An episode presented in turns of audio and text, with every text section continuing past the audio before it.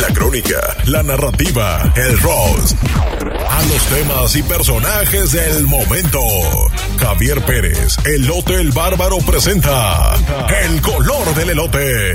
¿Qué tal amigos de los mañaneros? Estamos aquí en la calle de nueva cuenta para comentar las noticias con el público y tenemos aquí ni más ni menos que a... ¡Órale! Que me lleva el diablo.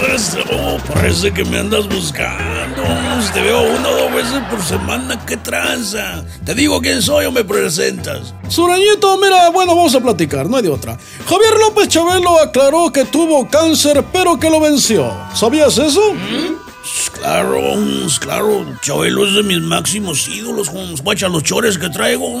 Con mis Nike Cortez acá y mis calcetines hasta las rodillas. Le copié el look a él. Y pues la neta, el Chabelo es cholo, Holmes, como yo. Supe que, que se enfrentó al cáncer y dijo, mira cáncer, primero llévate otros 50 famosos y luego vienes por mí, cuate. Es más, si te quieres llevar a alguien, ¿por qué no te catafixio a mi esposa? ¿De veras sucedió de esa manera? Pues claro que no, Holmes, pero ¿a poco no está bien chilo pensarlo así? El Chabelo ese le va ganando a la muerte por marcador como de 87 a 0, pero con un gol que le clave en la calaca, con eso le da la vuelta al partido. Oye, Sureñito, ¿tú sabes en qué se parece Joe Biden y un Viagra caducado? Ahora sí me la pusiste dura. Sin albures, sin albures porque es horario familiar.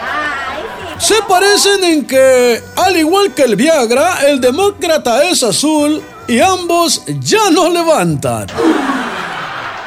Oye, Sureñito, ¿supiste que Johnny Depp se puso a aventarse un palomazo con una guitarra en lo que dan el veredicto de su juicio con su exesposa?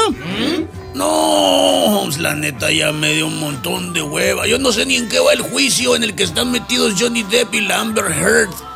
Es más, yo creo que a todos ya eso nos tiene hasta la caca. Ay, no, ¿qué es eso? Oye, ¿qué opinas de que de las críticas que está recibiendo Cristian Nodal por su nuevo look? Su cabeza parece un plato de nachos, pero ya revueltos ese. Más bien parece que le estrellaron un pastel en la cara. Pues sí, como sea, parece un homenaje al ridículo en lo que lo dejó su relación con Belinda.